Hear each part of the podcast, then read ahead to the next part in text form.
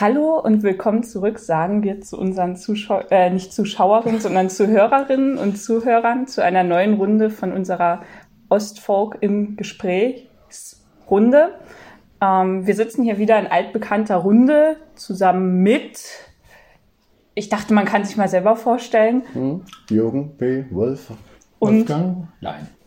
Und Peggy Look. und mir, Helene Deus. Ähm, und wir haben ja letztes Mal aufgehört. In der letzten Runde ging es ja fast ausschließlich um diese berühmte Fink-Gründung, das Folklore-Initiativkomitee. Und das endete dann ja damit, dass das innerhalb ziemlich kurzer Zeit wieder aufgelöst werden musste. Großes Drama. Ähm, was ist dann danach passiert? So generell in der Szene. Routine. Nee, Routine noch nicht. Naja, nee, es war na doch in gewisser Weise schon, weil äh, das fand erstmal nicht statt, was, was stattfinden sollte, ne, was wir irgendwie so zumindest nebulös beabsichtigt hatten. Und dann machten erstmal alle, was sie wollten. Also die Gruppen, das, ich meine, die hatten ja alle miteinander sowieso zu tun oder untereinander, die Gruppen selber so, weil sie ja sich konsolidieren mussten, weil sie sich entwickelt haben, weil sie Instrumente gelernt haben, weil sie Lieder gesammelt haben und und und. Ne? Also jeder hat natürlich dann erstmal so seins gemacht. Und es gab dann so dann Anflüge von allen möglichen Veranstaltern, die dann irgendwelche Dinge organisiert haben. Also eben dann nicht irgendwas im Großen, sondern eben dann reduziert im Kleinen. Ne? Also es kristallisierten sich dann so etliche Veranstalter raus, die, Ja. die äh, äh, Folk äh, angeboten haben in ihrem Programm. Und ja, also zum Beispiel, ich entsinne mich zum Beispiel an Ilmenau. Ne? In Ilmenau fand an dieser äh, TU, Ilmenau ist es, ne? Oder TU, ja, ne? Oder TH, ich weiß gar nicht mehr. Mhm, ja. Da gab es dann 78 zum Beispiel, weiß ich noch, ein großes Festival mit mindestens fünf oder sechs Bands und dann haben wir halt alle gespielt. Das weiß ich, im weiß ich nicht mehr, aber, aber jedenfalls ging alles wunderbar drunter und drüber. Alle haben Session, Session haben wir sowieso immer gemacht. und Es fand immer Session statt und alle haben so irgendwie die Lieder der anderen gekannt. Und Malzhaus Blauen hat viel gemacht. Und im- dann haben wir eine Zeit lang ein paar Mal im, im Warenhaus in Cottbus gespielt. Im, Konsumentwarenhaus. Ja, ja, die hatten einen Durfte man das? Die, ja, ja, die hatten unterm Dach in, in, in, einen Speiseraum, also so ein, so ein, so ein, so ein Restaurant. Und dann gab es da einen Jugendclub und dieser Jugendclub war der Meinung, er macht jetzt Folk. So, und das ging gut. Dort kamen so irgendwas, weiß ich, 150 Leute dahin und dann haben wir da gespielt und es war eine ganz gute Akustik und so. Ne? Also, also das, solche Sachen halt. Ne? Ich weiß nicht, Hoyerswerda kam dann auch schon. Ne? Also, ich weiß nicht, Einstein Club oder so, den da schon Ja. gab. Möglicherweise nicht, aber. Aber Ja, und äh, und ja. Volkländer hat selber auch Veranstalter gespielt, nämlich zum zweiten Geburtstag im Januar 78 waren das erste Mal befreundete Bands da, die ja auch 76 schon da waren. Also ganz bestimmt war Schottenschule aus Berlin da, ganz bestimmt war Brummkopf aus Erfurt da. Ich weiß nicht, wer noch da war, weiß ich nicht genau, 78. Ähm, da, doch, da waren schon ziemlich viele Leute da. Da war doch auch die Völkerschlacht. Wir haben die, genau, wir haben ja die Völkerschlacht nachgespielt. Ja, bitte, dazu mehr Details. Genau, und So. zwar war das so, wir haben also 78 war der 100, äh, also 1813 war die Schlacht, der 100 wievielte, wer ist gut im Rechnen? Also irgendwas mit fünf, so halbrund und wir haben gesagt, wenn wir in Leipzig äh, äh, die Leute aus Berlin, Erfurt und sonst wo haben, müssen wir irgendwas machen, was mit Leipzig zu tun hat.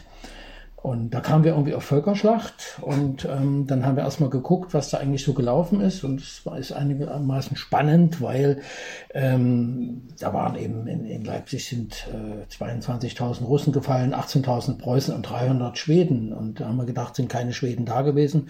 Doch waren da, aber die hatten einen König, der aus Frankreich kam und früher an Napoleon Regimentskamerad war. Und äh, keine Ahnung, also alle so eine Geschichten. Dann haben wir überlegt, was war da eigentlich und was können wir draus machen? Und ähm, wir sind auf das Schlachtgelände gezogen, das Originale am Völkerschlachtdenkmal in dem Park.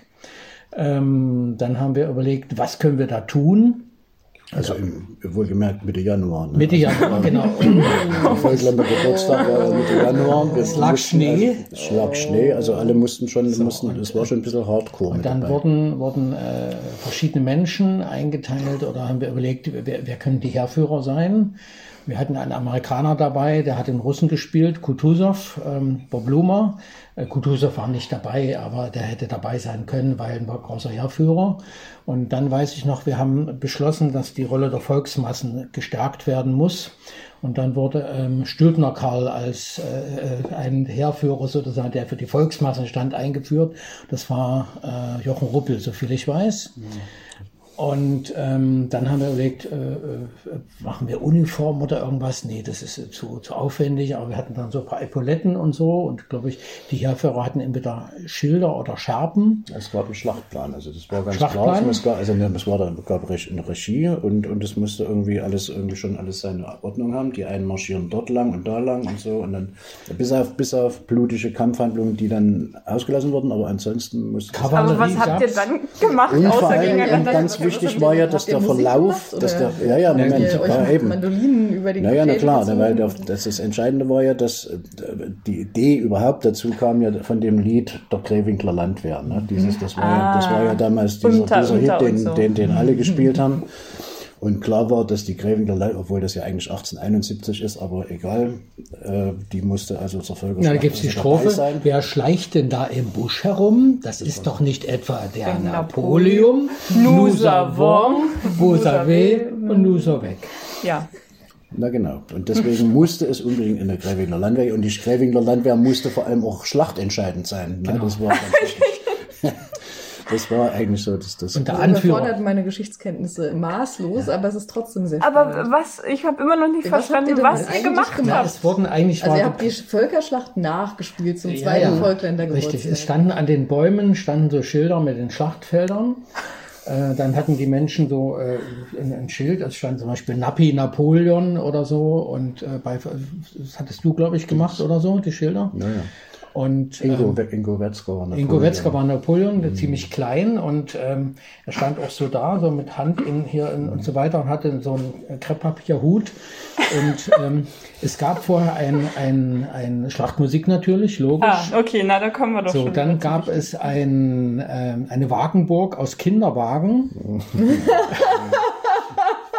Und die, die mit, mit angereisten Frauen waren die Marketenderinnen. Mhm. Die hatten den Rotwein oder den, unter den ja, Bettdecken versteckt. Das Catering. Und mhm. es gab Fettbäm natürlich.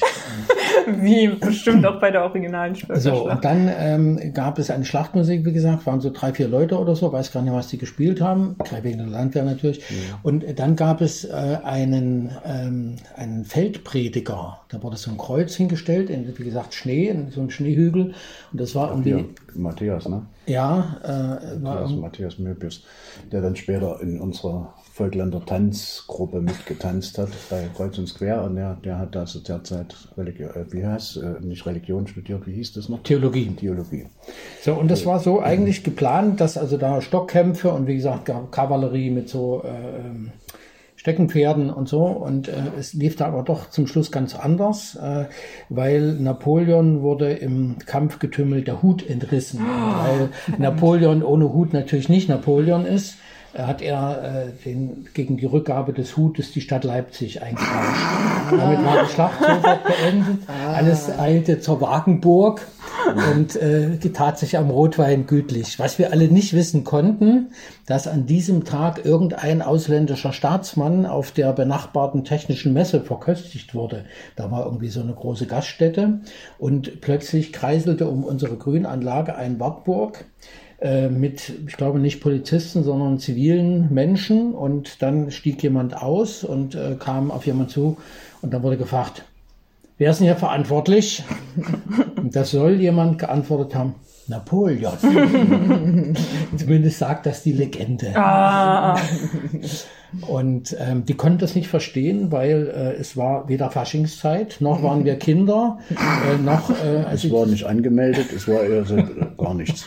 Nee, wir mussten, also die Sache musste dann vorzeitig aufgelöst werden. Wir haben dann aber abends dann im Grafikkeller, also das Ganze fand ja sowieso im Grafikkeller statt, in, in, der, in der HGB, an der Hochschule für Grafik und Buchkunst weil wir ja da. Also ich dachte, das fand draußen. Das war draußen, aber ja. so alles die Volksschlacht, aber, die, ja. der ganze Rest der Veranstaltung, das waren ja zwei Konzerte dann an zwei Abenden so. und so, ne? Und, und die, mhm. das, das, das fand alles natürlich in der Grafik statt, im, im, im Studentenclub.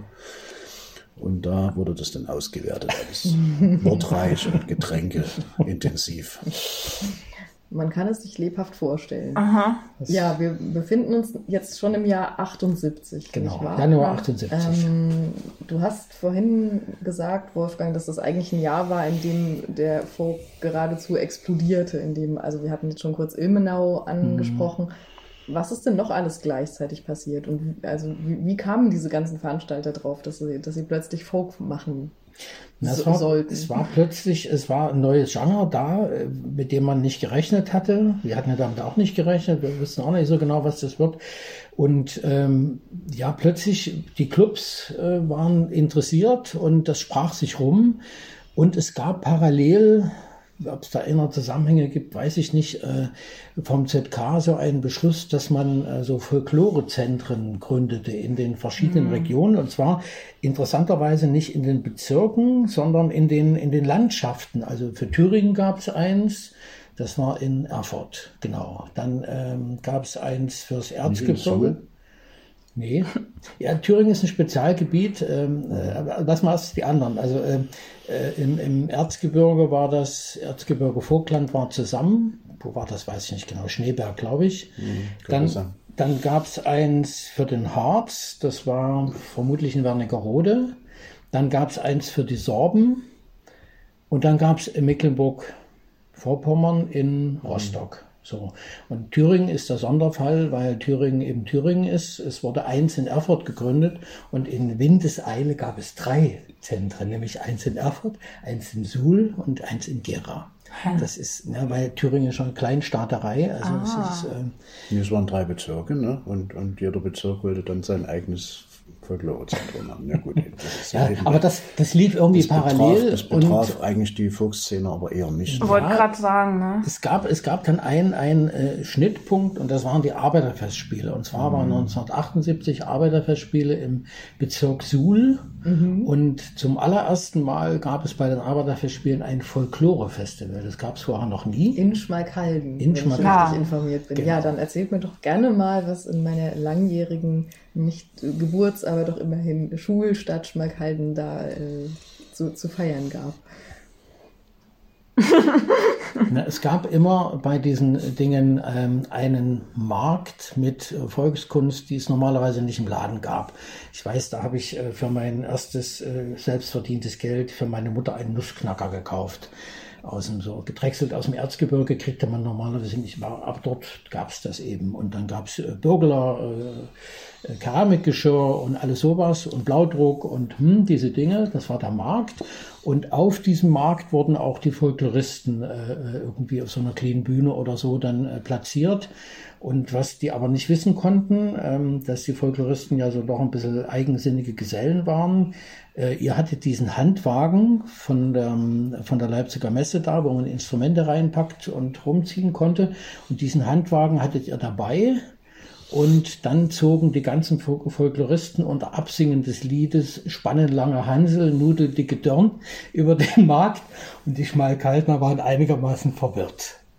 Weil es es gibt aber Fotos davon, wo wir irgendwie mit den, mit den Erfordern, also ich weiß noch, dass die Brummtopf waren dabei und, und auch Liederlich als Gera Genau. waren dabei und wir haben da wunderbar Session gemacht dort in der Öffentlichkeit und haben dort irgendwie, äh, ja, hatten dort eigentlich, eigentlich viel Spaß. Das war so in Ordnung. ja, nee, ich meine, du machst, man macht sich ja dann, ne, wir waren ja so, man war ja so hin und her gerissen. Auf der einen Seite gab es so, naja, so offiziell verordnetes Programm, was, wo, wo, wo sich immer irgendwie die Nägel gerollt haben bei uns. Ne? Und dann aber waren wir, auf der anderen Seite waren wir aber eben eingeladen und wir hatten ja unser Träger dann, das hat man glaube ich in einem früheren Gespräch schon mal irgendwie aus, auseinandergesetzt, äh, gesetzt, ne? dass Ja, gesellschaftliche dass Träger. alle so eine Art Träger haben mussten, dass, dass, er überhaupt, dass man überhaupt existieren durfte. Und unser Träger war ja das sogenannte Stadtkabinett für Kulturarbeit in Leipzig und die Unser wer jetzt von Folkländer oder? Volkländer, Okay. Volkländer, ja. Und die sagten dann, ihr müsst jetzt unbedingt dahin fahren, das, ist, das geht gar kein Weg dran vorbei. Ne? Und sind wir halt dahin gefahren und haben dann irgendwie gespielt und haben uns dann auch unmöglich gemacht. Das kam, kam dann noch dazu. Das war dann irgendwie ein Staats, in Staats, ne, wir haben den, wir haben dann wir nicht zum Staatsempfang gespielt. Wir sollten eigentlich zum Staatsempfang spielen auf Schloss Wilhelmsburg. Ah, Und, und dann war der so gedeckt, der ganze Tisch war so ein, so ein, so ein Rittersaal oder was da war, keine Ahnung, weiß ich nicht mehr. Jedenfalls waren da also Haufen Tische und die waren alle eingedeckt und so und wir sollten dort dann, wenn, wenn dann die Gäste denn kämen, sollten wir dann irgendwie Folklore spielen. Löffelmusik. Die irgendwie, ja, ja, die, die irgendwie belustigen. Und dann war das aber so, dass hinter dem Saal konnte man so raustreten und dann war so eine Wiese und dann mit der, mit der Mauer, der Schlossmauer irgendwie ringsrum und da stand der Koch und hatte gerade irgendwie ein Ross in, in den Ochsen gedreht am Spieß. Ne? Und wir warteten nur und dann sollte das um fünf losgehen. Um fünf war keiner da, kam keiner. Und der Ochs drehte sich am Spieß und es roch. Und dann wurde das langsam unruhig so. In der, in der, in der, also waren wir als Gruppe und, und Brummtopf waren auch dabei. Also es waren, wir waren mehrere Gruppen. So bestimmt so 15, 16 Leute waren da irgendwie, saßen da rum und warteten irgendwie sinnlos und ich dachte, das geht alles hier gar nicht und so, was ist denn hier los und so. Und dann kam einer und brachte Catering für die, Mus für die Musiker. Ne? Das waren so Bämmen, die bogen sich so. und dann haben wir gesagt, so, das ist jetzt, das reicht. Das haben wir alle unser Zeug gepackt und sind gegangen. und sind dann runter in die, in die Stadt, ne? Und da unten war Bambule so. Also das muss man sich klar, das war der, der, der wichtigste Tag von diesem Festival, ne? Und da unten in, in der unteren Stadt jedenfalls, da brodelte es und Publikum war da und Leute und Massen schoben sich aneinander vorbei und wir wurden hatten da oben irgendwie sollten da warten, bis da irgendwie so ein paar Honorationen kommen. Hm. Naja, jedenfalls haben wir das also geschmissen, das Ding. Und neben dem duftenden Ochsen eure na, von, dem Ex, von dem Ochsen sollten wir ja sowieso nichts kriegen. Das war schon, das stand ja schon fest. Ne? Das war schon irgendwie geplant so. Und dann haben wir uns jedenfalls da verpisst, sind dann in die Stadt, haben dort getrunken und Musik gemacht und so, alles war gut. Und dann drei Tage später, als wir wieder in Leipzig waren, wurde ich dann zitiert dann oh. zum was, was habt ihr uns da schon wieder eingebrockt? Und ja, wir müssen die Verantwortung. Die mussten ja die Verantwortung tragen, ne? weil das ja. war ja der Träger. Und der Träger ja. hatte auch die Verantwortung. Ja, die Dresche, wenn es nicht klappt. Weil wir selber waren ja zwar Staatsbürger, aber wir hatten keine Verantwortung. Wir waren, wir waren also was wir machten, das war irgendwie. Meine. war nicht so, ne? Das naja gut, dann haben wir das irgendwie beigebogen. Es war dann am Ende Schnulli alles, aber, aber der Empfang hat dann sozusagen ohne Folkmusik stattgefunden. Die Frage, interessante Frage wäre, was wäre passiert, wenn wir dort gespielt hätten vor den Honorationen, die ja uns, die, die, also die Folkszene ja gar nicht kannten, mhm. ne? weil das alles ja ganz neu war. Mhm. Vielleicht hätte, wäre man auf diese Folkszene aufmerksam geworden und sie hätten uns viel früher zu Ich glaube, das wäre im Lärm des Löffelns des Essens untergegangen. Sei es drum. So war es jedenfalls. Das war mein, meine, meine hervor, hervorstechende Erinnerung an dieses Folklore-Festival. Aber im Großen und Ganzen war das okay da unten. Ja, ja, also das so draußen auf der Straße. Da oben war ich nicht mit. Ich war ja da schon nicht mehr in der Band. Ich war da schon als frisch gebackener Journalist und habe für Radio Berlin international oh. berichtet. Auf vier Stielen. mhm.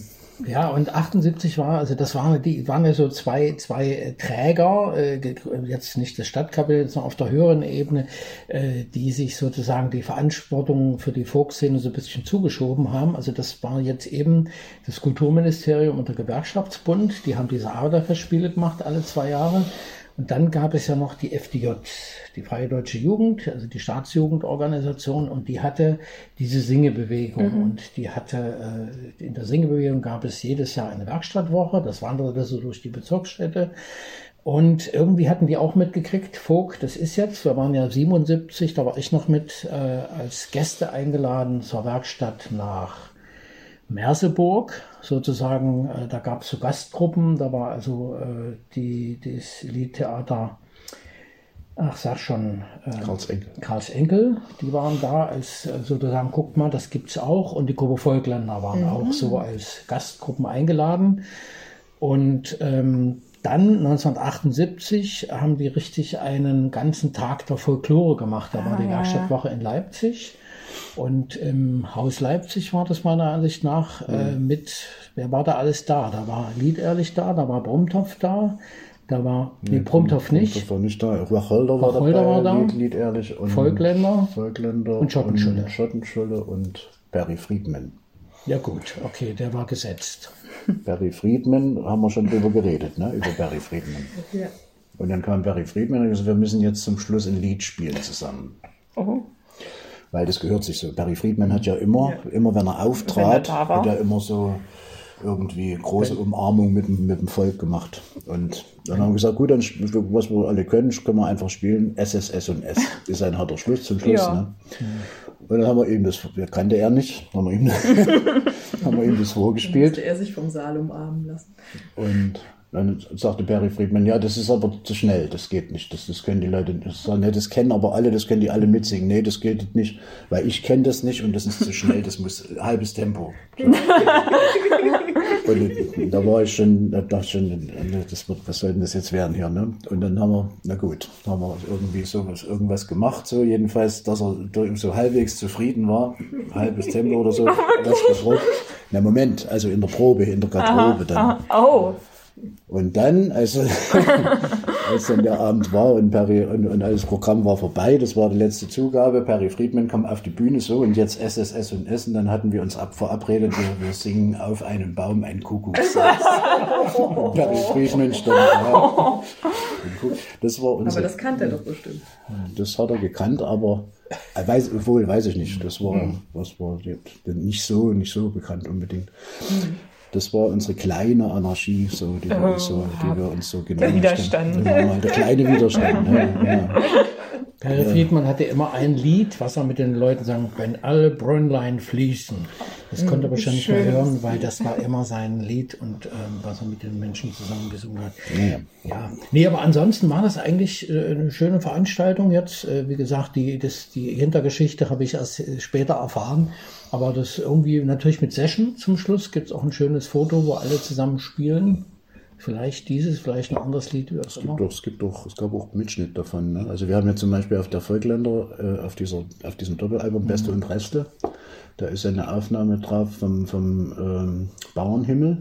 Ach ja, Und das ist von diesem Abend. da müsste man noch mal gucken. Das ist Müssen wir das vielleicht mit in eine Aber nicht- entsprechende Playlist für Ja, unsere aber- Hörerinnen und Hörer packen.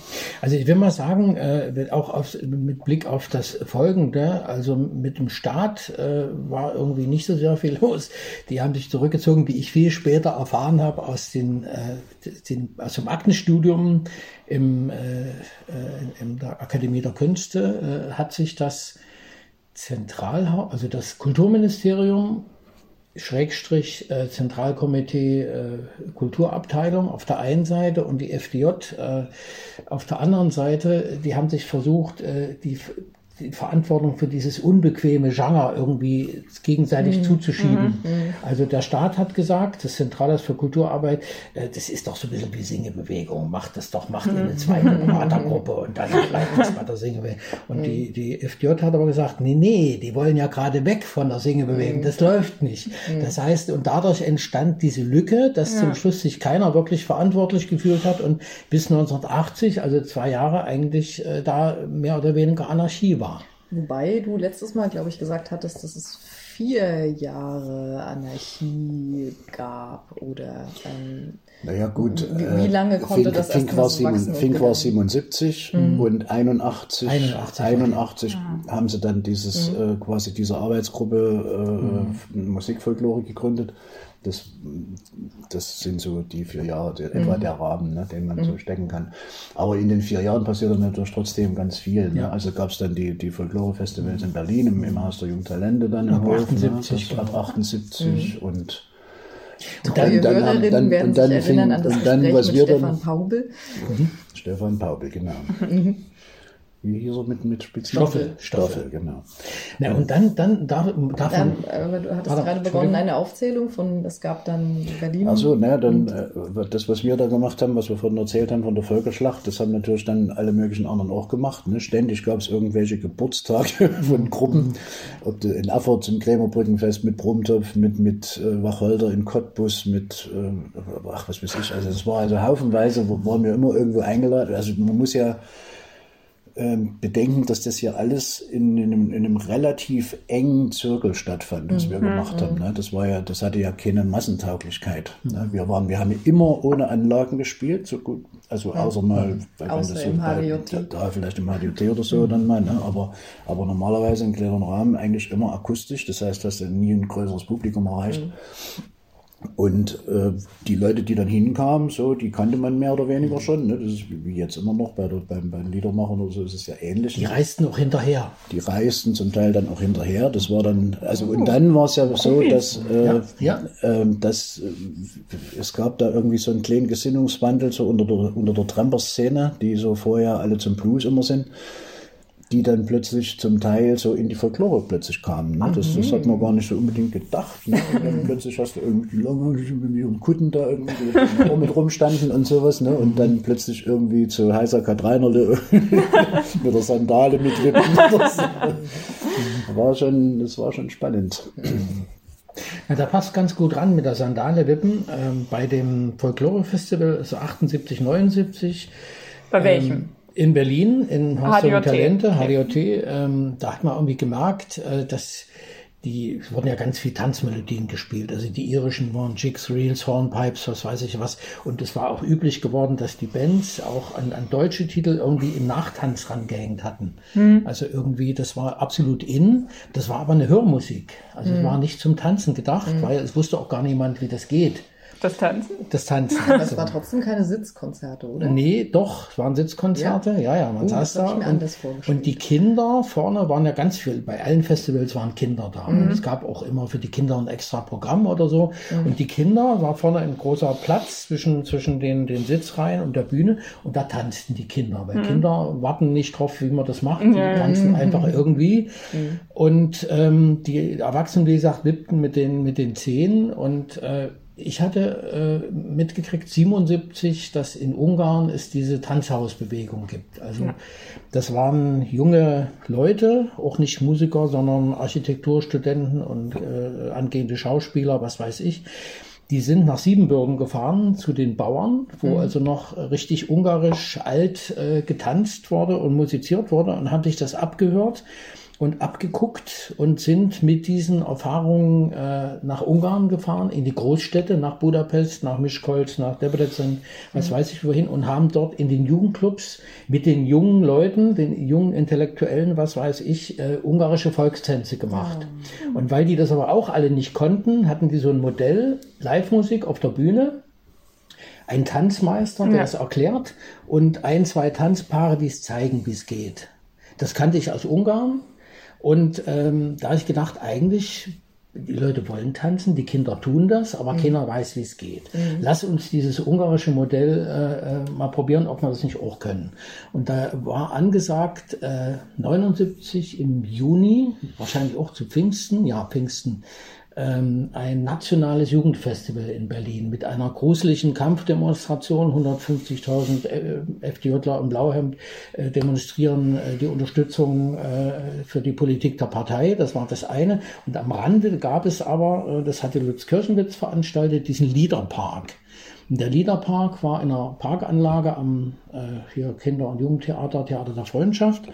Und da gab es drei oder vier Bühnen. Das eine war ein großes Zirkuszelt, da waren so die, die internationalen Stars, also Jana Bitschewskaja und äh, Zupfgeigen Hansel und äh, keine Ahnung, wer da noch alles da war. Und ähm, dann gab es ein, eine Bühne, die war so praktisch unten und die, das Publikum lag so die Wiese, den Hang nach oben. äh, dann gab es den Jahrmarkt, das war Stoffels Bühne. Da waren so Buden, wo man ähm, Instrumente bauen konnte, irgendwelche Panflöten von Bernd Eichler oder was weiß ich, oder Kenas oder so.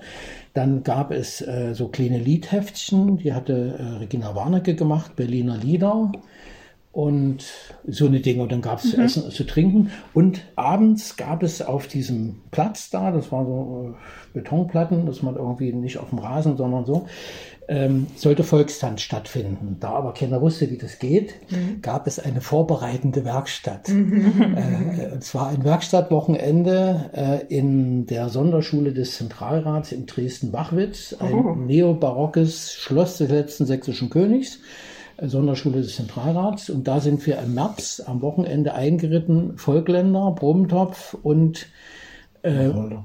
Hm? Wacholder. Wacholder und äh, Bob Lumer und Helga. Und ich habe, glaube ich, meinen Kollegen Yves Lemau noch damit hin, hingeschleppt, den Bretonen, der wunderbar Geige und Benjo spielt. Und ähm, dann hatte, das kannst du wieder erzählen, ähm, hatte äh, Bob Lumer, kannte Diane Löser. Diane Löser war die die Ansagerin des äh, Fernsehkurses English for You. Eine sehr feine englische Lady. äh, und die kannte Bob Luma. Und ihr wart irgendwie im Riesengebirge über Silvester. Ja, ja. Aber das, das, deine Löser hatte, glaube ich, mit dem Volkstanz nichts zu tun. Doch, Echt? die war die Tanzmeisterin. Das weiß ich aber nicht mehr. Das, Es war- ich, das es war so- verdrängt. Es wusste, also klar, die Bands spielen, das also die drei Bands, und es wurde in, in Wachwitz ähm, geübt, ähm, äh, Polka, Hacke, Spitze. Ja, Und- vor allem diese, diese Square-Tänze und sowas, ne? Das war interessant, weil das so Massentänze waren, wo man jetzt keine speziellen ausgefeilten Schritte und, und, und so brauchte, ne? Sondern da standen alle, alle in Reihe und dann Gassentanz. Und Gassentanz und ein Paar geht durch und stellt sich hinten wieder an und so. Und das haben wir mit denen dort äh, geprobt da und das, das lief natürlich hervorragend. Ne? Das, das, das war ein, ein großes Ereignis, als das dann irgendwie live zelebriert wurde. Das, da waren sofort die Leute natürlich dabei. Und der wurde ja auch Wann wurde es zum ersten Mal zelebriert? 79. 79 zu Also Pfingsten wenn- wenn- in, in Berlin bei diesem bei diesem nationalen Festival, Festival. ja. Hm. Und das Witzige war, dass äh, Diane Löser zwar das wunderbar angesagt hat, aber so ganz richtig äh, kannte sich doch nicht aus. Es war also kein Square Dance, sondern ein Long Way. Na, das sind dann so die eigenen Volkstänze, die entstehen. Und wa- also war das die Stelle, an der die Folkbewegung begonnen hat, auch zur Volkstanz Ja. Ja, Szene das, zu ja, werden? das war so der erste, der, der, der, der, der erste Der erste Versuch. Versuch, ja. Also wir haben das dann das Jahr drauf vor allem gemacht dann, also so Ende 79 fing das dann an. Wir haben ja, wir durften ja dann, also durften in Anführungsstrichen, dann, warte mal, 80, ne, haben wir dann die erste Werkstatt wieder gemacht. Die, Ja. Das war ja dann auch im Januar, immer zu unserem Geburtstag so- sozusagen, die erste Werkstatt wieder seit diesen Werkstätten 76 und 77 in Leipzig und da gab es dann quasi die Premiere von Kreuz und Square, von, von uns, quasi unserer hauseigenen Tanzgruppe, die dann irgendwie gebildet wurde, ne? Sigi Doberenz und, und die Sigrid Lemke, die äh, äh, sowas studiert hat. Ne? Ja, ja, die hat Choreografie studiert. Choreografie studiert. Die wurde da angeheuert dazu. Und Die war die Schwester von einem Musiker von Lemmer aus Berlin. Ja, ja, Die genau. war sozusagen, äh, per Familie wurde die in die Ja, am, Szene An- am integriert. Anfang war das, war das sehr kompliziert, da, da, erstmal ein paar Leute zu finden, die mitmachen. Dann denen zu sagen, dass sie jetzt den Mut haben müssen, auf der, auf, in der, auf freier Wildbahn, also auf dem Saal dann irgendwie Leute aufzufordern und, und dann die so zum Tanzen zu kriegen. Und das war, also ich weiß noch, dass wir das dann ja 80 zu den Arbeiterfestspielen in, im Bezirk Rostock gemacht haben. Ne? in Grimmen, das ist irgendwo in so ein Nest bei, bei Greifswald.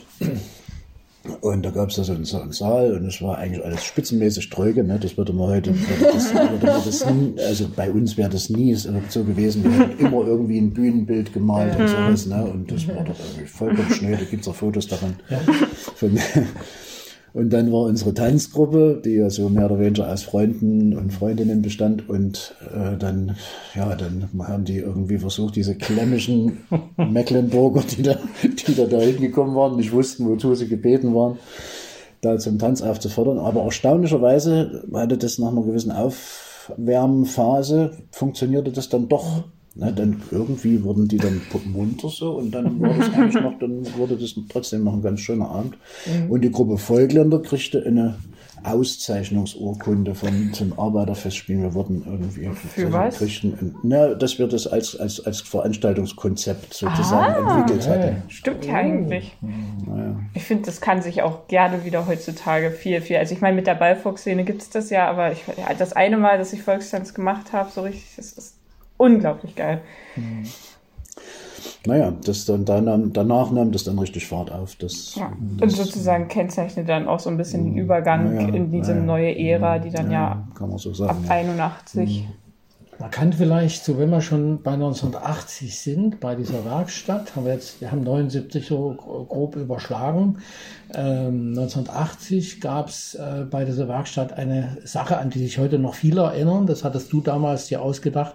Und zwar eine Ballade vom Grafen und der Nonne. Äh, irgendwie, ich weiß nicht wie viel, sechs oder wie viele verschiedene Varianten. Äh, an die Gruppen zu verschicken, äh, die da zur Werkstatt kamen und sie mögen sich doch bitte eine Variante raussuchen und die mhm. auf irgendeine Weise dann mhm. präsentieren. Mhm. mhm. Und das war wirklich sehr verschieden, was da kam. Das war ziemlich putzig, ja. Die haben, gab es dann ungefähr sieben oder acht Beiträge also von Bands, die das, die das, die das aufgegriffen haben. Also es war ja nicht Bedingung, sondern das, wir haben das sozusagen in den Raum gestellt. Und, aber damals funktionierte das putzigerweise. Ich weiß nicht, später vielleicht hätte das nicht mehr funktioniert. Da wären die alle gedacht, ihr Arschlöcher mit eurem Mist da und so. und, aber damals, als man vorwiegend getanzt hat, dann, naja, oder noch na, viel später. Naja, nur als, als, also dieser, dieser, das war auch noch, sagen wir mal, so ein, so ein Zeichen dieses Gemeinschaftsgeistes in dieser mhm. Szene, den es da wirklich gab. Und dann haben das, ja, ja, dann haben das etliche aufgegriffen und haben dann ihre Varianten dort gespielt und vorgestellt. Und das war schon toll, weil, weil ganz viel dann dabei war, so an, an, an Vorschlägen, Lösungen, an, an Varianten und sowas. Das, mhm. Woran kannst du dich noch erinnern? Äh, jetzt einen Namen direkt kann ich mich gar nicht erinnern, aber ich weiß, dass es das wie, wie eine Art Puppenspiel oder Bänkelspiel aufgeführt wurde. Mhm. Das, das, das, hat also, Liedlein aus Jena gemacht. Das wussten sein, die ja. selber. Das bei welcher Veranstaltung sind wir gerade? Bei dieser ja, Werkstatt bei, im Januar 1980. Ah, ach so, die, die Werkstatt. Die, die erste gezählte DDR-Folklore-Werkstatt. Mit dem kleinen Interpretations- nee, Wettbewerb war es nicht, oder? Es war nee, einfach nee, nee, nee, nee, es war kein Wettbewerb. Also, war schon, wie, wie, habt, wie hast du das dann sozusagen per Post einfach diese, diese Noten und Interpretations- und Textvarianten Ab, rumgeschickt. Abgeormigt, wie es so Wie bitte? Naja, verviel, es gab so ein Vervielfältigungsgerät so mit, mit irgendwie Spiritus, mit Spiritus und die, die rochen dann noch danach. Und, und dann kriegst du, kriegst du so ein, so ein, so ein äh, A4-Blatt äh, mit Maschine geschrieben, irgendwie konntest du dann da durchleiern. das war so wie eine Matrize und dann kam unten halt ein paar Vervielfältigungen wow. raus. Die haben wir dann eben verschickt. Ne? Und es waren fünf, sechs, sieben Blätter mit, mit locker zehn Varianten von dieser, weil das eine ganz berühmte Ballade ist, die es in etlichen Varianten gibt und auch mit Melodie und Textvarianten. Und, das könnte ja, man ja auch mal wieder anfangen mit modernen Methoden, oder mhm. Helene? Was Meinst du das so? Ormiken? Nee. auch, ich meinte bei mir so die, Varianten. die Variantenvergleich. Auf ich jeden mein, Fall. Ich meine, ja. eine Variation davon ist ja zum Beispiel auch der Shanty-Trend auf äh, TikTok, wo im Prinzip ein Mensch anfängt, was zu spielen und dann andere einfach mhm. weltweit ihre mhm. Spuren drüber packen und sich das dadurch zu ganz neuen mhm. Varianten entwickelt. Also Playing for Change ist da auch so, so eine Geschichte, ne? Das, was ist das? Ja. ja, das ist auch sowas. Die, die die machen das, also die nehmen sich irgendwelche Klassiker, jetzt gar nicht mal Folk, nicht unbedingt Folknummern, das können auch irgendwelche klassischen Rock, Rockmusik oder so, also, ja, also aus der Popmusik Klassiker sein, also zum Beispiel, ach, das fällt mir jetzt ein, jetzt fällt mir natürlich gerade nichts ein äh, nicht mit, mit Titel so. Und dann jedenfalls, und dann gibt es überall Straßenmusiker in aller Welt, so wird es zumindest deklariert, die dann irgendwo Straßenmusik spielen und für dieses Projekt mhm. gehen die dann an, vor ein Mikrofon, kriegen ein Ohrband eingespielt über, über Kopfhörer mhm. und spielen dann da mit. Mhm. Das mhm. müsst ihr euch, also Playing for Change, das müsst ihr mhm. euch mal angucken, das ist wirklich mhm. äußerst putzig. Playing for Change ist mittlerweile ein etwas kommerzialisiertes Konzept. Also die haben gemerkt, dass das natürlich Punkte bringt und ohne Ende Klicks. Und äh, dann ist das, ist das mittlerweile ein bisschen, bisschen allglatt und so. Aber ganz, also die haben ja mal... Das Grundkonzept auch, ist nicht schlecht. Die haben aber vor, vor, vor Jahren haben die angefangen, haben das auch live gemacht dann mit immer so wechselnden Besetzungen. Ne? So immer so 12, 15 Leute auf der Bühne. Und die waren vor sieben, acht Jahren in Rudolstadt auch es war großartig, muss man mhm. wirklich sagen. Das, mhm. das war, also erstmal schon optisch war das toll, ne? irgendwelche mhm. abgehangenen Gesellen da und, und, irgendwelche gut aussehenden jungen Frauen. Und das, das war also wirklich eine bunt gewürfelte Truppe. Und dann haben die, äh, haben die dort so irgendwelche Klassiker gespielt. Das mhm. war wirklich ein großes, war großes Kino. Und vor allem eben so dieser der völkerverbindende Gedanke natürlich, ne? Und Frieden und Nuff Nuff. Ist ja nicht schlecht. Nee, Frieden kann man immer, immer mal, machen, kann man ja. immer, geht immer, fast immer. Ja, wir sind ein kleines bisschen abgeschwommen. Ja, vielleicht, wir vielleicht waren zurück, gerade beim Übergang zurück der zur, zur Szene im zurück zum Ormik. You're in the Ormic now. Ich würde gern zu, zu, zu dieser, dieser Werkstatt noch ein bisschen was sagen. Und zwar äh, mit, diesen, mit diesen Versionen. Äh, also es war wirklich diese Breite, vielleicht überhaupt die Idee oder die, die, die, die praktische Erfahrung, dass äh, ein Lied nicht ein Lied ist, so wie es in einem Liederbuch abgedruckt ist und alle singen das jetzt so und es, ist, es gibt eine richtige und äh, alles andere ist falsch sondern es gibt eben Varianten, das was beim Steinitz eben zu finden ist, dass wir bei einem Lied eben, was weiß ich, sechs, sieben Versionen sind. Ich glaube, das war damals für die Szene auch ein bisschen neu, die, dieses Einsteigen in diese, mhm. diese Liedsammlungen.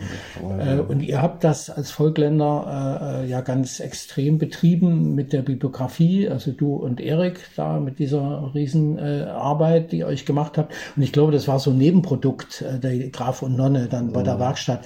Und das ist wirklich im Gedächtnis geblieben. Äh, und was ich noch weiß an Versionen, also Lied Ehrlich hat das ganz schlicht gemacht. Die haben da drei, drei Gitarren, Gitarrensatz gemacht, nichts weiter. Dann gab's die, diese äh, ähm, diese Puppenspielvariante von den Jena. Und Neuhaus hat das meiner Ansicht nach als Moritat gemacht mit so einer Tafel, wo sie dann gezeigt haben und so. Also das, diese verschiedenen Versionen äh, und äh, das ist ja typisch für das Lied, äh, dass das eben wandert, dass es sich verändert, dass es mündlich weitergegeben wird und dass aus einem vielleicht ganz tragischen Ding plötzlich eine Moritat wird, die also äh, Kitsch hoch drei ist. Und mhm. äh, das, das war so eine Erfahrung, die, glaube ich, die Leute mitgenommen haben bei der Werkstatt. Und äh, insofern war das so ein, so ein, äh, ein ganz wichtiger Impuls, denke ich. Mhm. 1980 im Januar. 80 im Januar. Spannend, spannend. Vielleicht wäre das sogar auch ein guter Punkt, wo wir äh, bei der heutigen Folge erstmal aufhören könnten, weil ich glaube, da liegt noch einiges Spannendes vor uns, was wir mhm. dann hoffentlich auch noch gemeinsam erkunden können. Ja. Möchtest du noch oder jemand anderes irgendwelche finalen Worte sagen? Ich will nur sagen, es gab noch mehr Werkstätten. Ja, na Gott sei Dank. Du willst damit sagen, dass es noch mehr zu erzählen gäbe. Wie kommst du darauf? Ja, ich habe jetzt kombiniert. Na gut. Dann, Dann, verabschieden wir uns für heute.